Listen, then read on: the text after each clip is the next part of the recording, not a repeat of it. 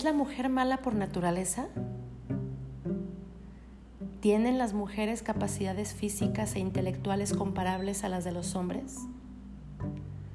¿Se les debe permitir el acceso a la educación? ¿Son las mujeres sexualmente voraces, engañosas e inmorales? Pues aunque no lo creas, estas son algunas de las preguntas planteadas por eruditos de las Cortes Europeas en el debate que se desarrolló durante más de 300 años, del siglo XV hasta finales del XVIII. La Cherelle de Femme,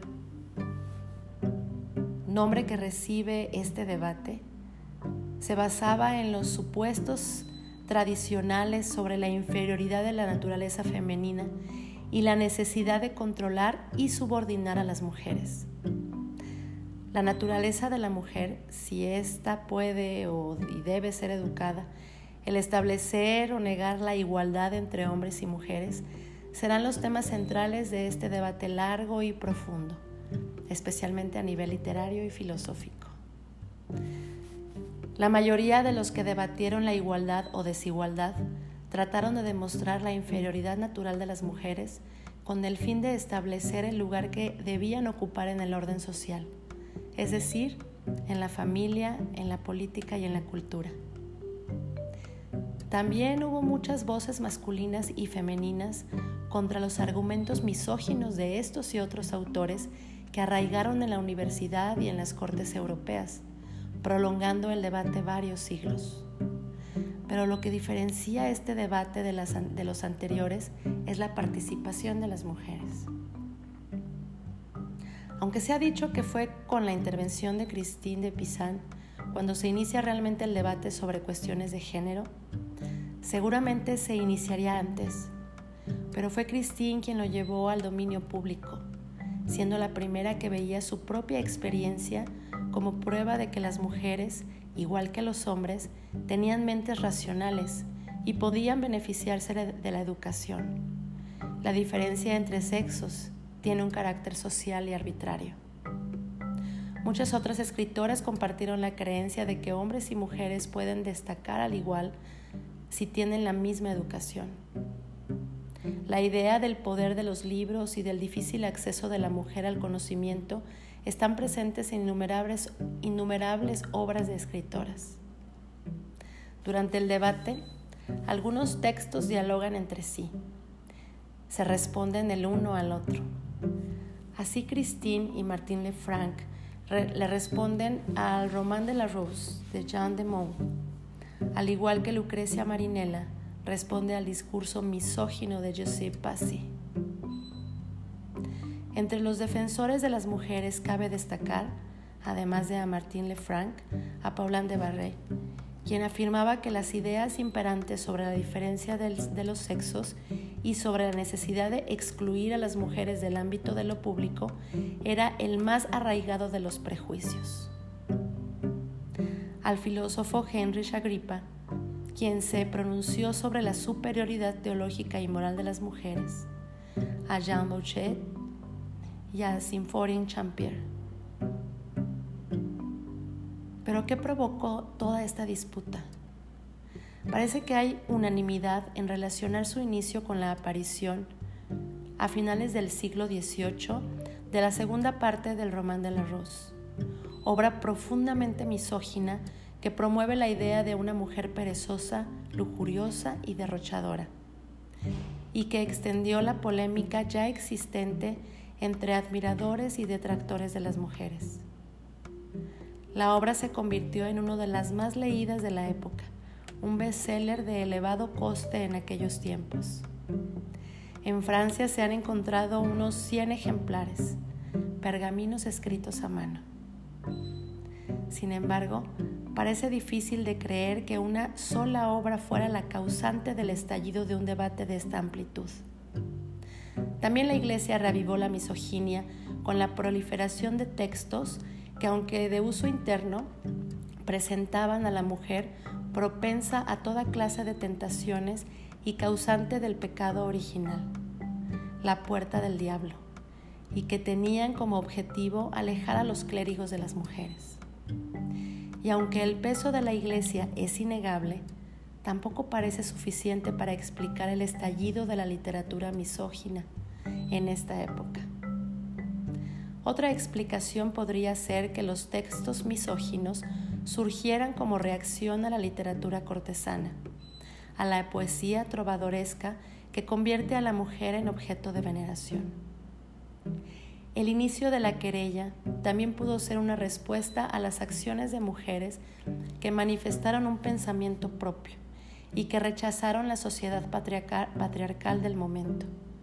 Mujeres como las brujas o las místicas que no se conformaron con los roles establecidos. Mujeres que vivieron en espacios de libertad. Además, podría tener relación con el poder y los derechos que algunas mujeres habían adquirido en la época de las cruzadas al presidir juicios, sentenciar pleitos, administrar grandes propiedades, incluso reinos. Muchas de estas mujeres, señoras feudales, abadesas y reinas, demostraron sus brillantes aptitudes intelectuales y la fuerza de su carácter. Pero más allá de las acciones que algunas reinas o un grupo de mujeres libres pudieran realizar, lo que generó inquietud entre los hombres fue la idea de que el poder pudiera ser ejercido también por las mujeres. La presencia de mujeres en la cultura, en la política, en la religión, podía alentar a más mujeres demostrando que éstas podían alcanzar los más altos rangos en la sociedad. Parece además que este avance de la mujer en los siglos XVII y XVIII hacia una libertad y autonomía que no estaban bien vistas, causó la difusión de la teoría de la polaridad entre sexos de Aristóteles, cuyas obras se convirtieron de obligada lectura en el siglo XVIII en la Universidad de París y desde allí se extendió a otras universidades europeas podemos dar por finalizada, la discusión.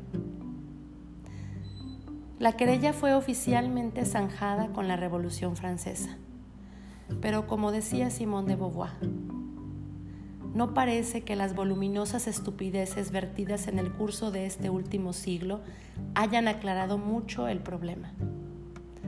Por otra parte, ¿es que existe un problema? todo esto que te acabo de leer. Es un gran debate que se llevó a cabo en la Edad Media, que como te acabo de decir, se llamó la Querelle de Femme o la querella de las mujeres. Y una de las principales em, protagonistas de, esta, de este debate y de esta época, como también lo comenté hace un momento, fue Christine de Pizan. Entonces te voy a platicar un poquito quién fue Christine de Pizan. Ella nació en Venecia en 1364, o sea, en el siglo XIV. Se considera la primera escritora profesional de la historia.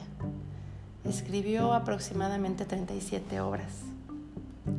En esta época, en la Edad Media, no se esperaba mucho más de la mujer que dar a luz y cuidar de la casa y de los niños.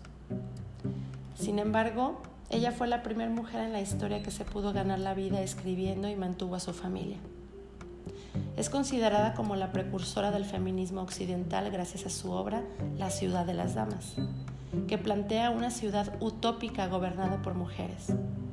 Un libro en donde reclama un lugar para las mujeres, además de hacer una fuerte crítica a la misoginia imperante en la época. Ella dice, si las mujeres hubiesen escrito los libros, estoy segura de que lo, había, lo habrían hecho de otra forma, porque ellos saben, perdón, porque ellas saben que se les acusa en falso. Dedicarse a la escritura le permitió abrirse un camino reservado a los hombres. Su padre siempre luchó para que su hija tuviera una buena educación, a pesar de que su madre no quería. Su madre quería que fuera una mujer de sociedad dedicada a la familia. Pero su padre insistió y gracias a él tuvo una infancia feliz y recibió una excelente educación. Aprendió latín, francés e italiano. Se casó a los 15 años y tuvo tres hijos. Sin embargo, nunca adoptó el apellido de su esposo. Conservó el de su padre, Pisan. Diez años más tarde murió su marido y su padre tres años después, dejándola en una precaria situación económica. Ella podía elegir entre volverse a casar o entrar a un convento, que era lo convencional de una mujer viuda. Sin embargo, decidió valientemente y siguió escribiendo y se encargó de una imprenta. Bueno, en aquel tiempo se llamaba imprenta. Era un lugar donde se escribía y se editaban eh, pergaminos. La gente se burlaba de ella por tomar esta decisión y en ese momento es cuando se da cuenta de la situación tan precaria de subordinación en que vivían las mujeres. En 1404 le encargan una biografía del rey Carlos V de Francia. Se llamó El libro de los hechos y las buenas maneras del sabio rey Carlos V. Con esto logró una importante suma económica y encontró en la nobleza europea una importante clientela mantuvo así a su familia siendo una escritora profesional, la primera en la historia. Se hizo famosa en toda Europa y en 1405 publicó el libro que te acababa de comentar, La ciudad de las damas. Ella participa en un gran debate francés, la querella de las mujeres. Fue un debate histórico. En el siglo XVIII un poeta llamado, un poeta francés llamado Jean de Meaux escribió un poema altamente misógino, se llamó Román de la Rose. Román de la Rose es un poema muy largo que se divide en dos partes y la segunda parte, la primera parte habla sobre amor cortés, pero la segunda parte tiene un sentido completamente misógino, fue el que escribió esta persona. En este, en este libro o en esta segunda parte, eh, Jean de Monge dice que la mujer era un objeto de deseo y que solo servía para satisfacer las necesidades del hombre. Christine de Pizan abrió una nueva corriente de pensamiento y cerró una etapa de insultos a las mujeres que llevaba siglos por el atrevimiento de Pizan de discutir sobre la condición de la mujer y su igualdad con el hombre, fue duramente criticada. Ella decía, la inferioridad femenina no es natural, sino cultural. Es cierto que no todos los hombres comparten la opinión de que es malo educar a las mujeres, pero también es cierto que muchos hombres estúpidos lo afirman ya que no les gusta que ellas sepan más que ellos. Ella se enfrentó con valentía a los académicos y clérigos que formaban parte de la misoginia. La situación política de París hizo que Christine se alejara de la ciudad y se refugia en un convento más de 10 años. Dejó de escribir por un tiempo, sin embargo vuelve a escribir un poema sobre Juana de Arco. En este poema celebraba el valor y las cualidades de esta heroína que personificaba a la mujer que tanto había defendido Christine. Además, Christine fue la única escritora que relató los grandes sucesos provocados por Juana de Arco estando viva. En 1430 muere y sus escritos quedan en el olvido. Fue hasta finales del siglo XX que el feminismo descubrió su figura y la consideró su precursora. Otra gran mujer silenciada por la historia. Simone de Beauvoir, en el segundo sexo, asegura, es la primera vez que vemos a una mujer tomar su pluma en defensa de su sexo y fue en la Francia del siglo XV. Christine de Pizan siempre reflexionó sobre la idea de por qué tantos hombres habían difamado a las mujeres y las consideraban malas por esencia y naturaleza e inclinadas hacia el vicio. Han pasado siete siglos desde que Christine de Pizan reclamara para que todas las mujeres tuvieran igualdad, respeto y dignidad. Muchos de los aspectos que hoy en día, en pleno siglo XXI, seguimos reclamando. ¿No crees?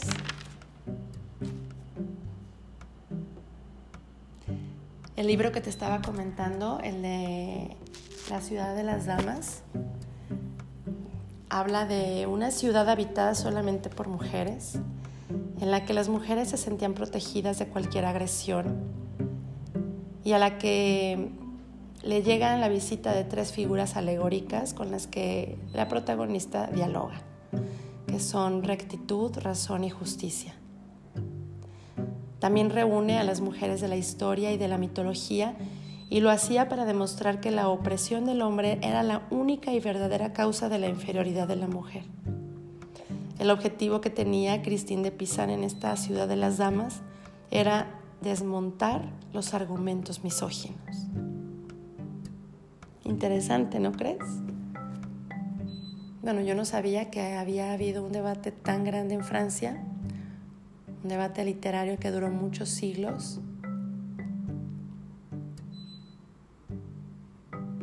en pocas palabras lo que yo entiendo es que pues, estuvieron debatiendo si la mujer era capaz de aprender y de trabajar y de estudiar. Porque de acuerdo a lo que yo entiendo, muchas personas pensaban que la mujer era como pues inferior también en intelecto. Entonces, supuestamente por eso no las dejaban entrar a la universidad y a estudiar porque pues no iban a aprender. Yo creo que eso era el argumento que usaban para tratar de convencer. Sin embargo, pues lo que el fondo de esto pues es más bien pues mantenerlas sometidas y que no fueran una amenaza para los hombres. Porque en el momento que las mujeres estudiaran y tuvieran conocimiento como los hombres, pues podían decidir qué querían hacer de sus vidas. En cambio, si las mantienen ignorantes, pues entonces están a la orden de los hombres. Yo supongo que ese era el afán de, mantener a la mujer aislada. Pero me pregunto lo mismo que se han preguntado muchas mujeres. ¿Por qué? ¿Por qué tanto odio? ¿Por qué tanto coraje? ¿Por qué tanta división? no somos más que los hombres, pero tampoco menos. Tenemos las mismas capacidades de aprender y de hacer. Y seguramente desarrollamos las cosas de forma distinta que los hombres, porque tenemos esencias distintas, pero no mejor o peor, simplemente somos distintos.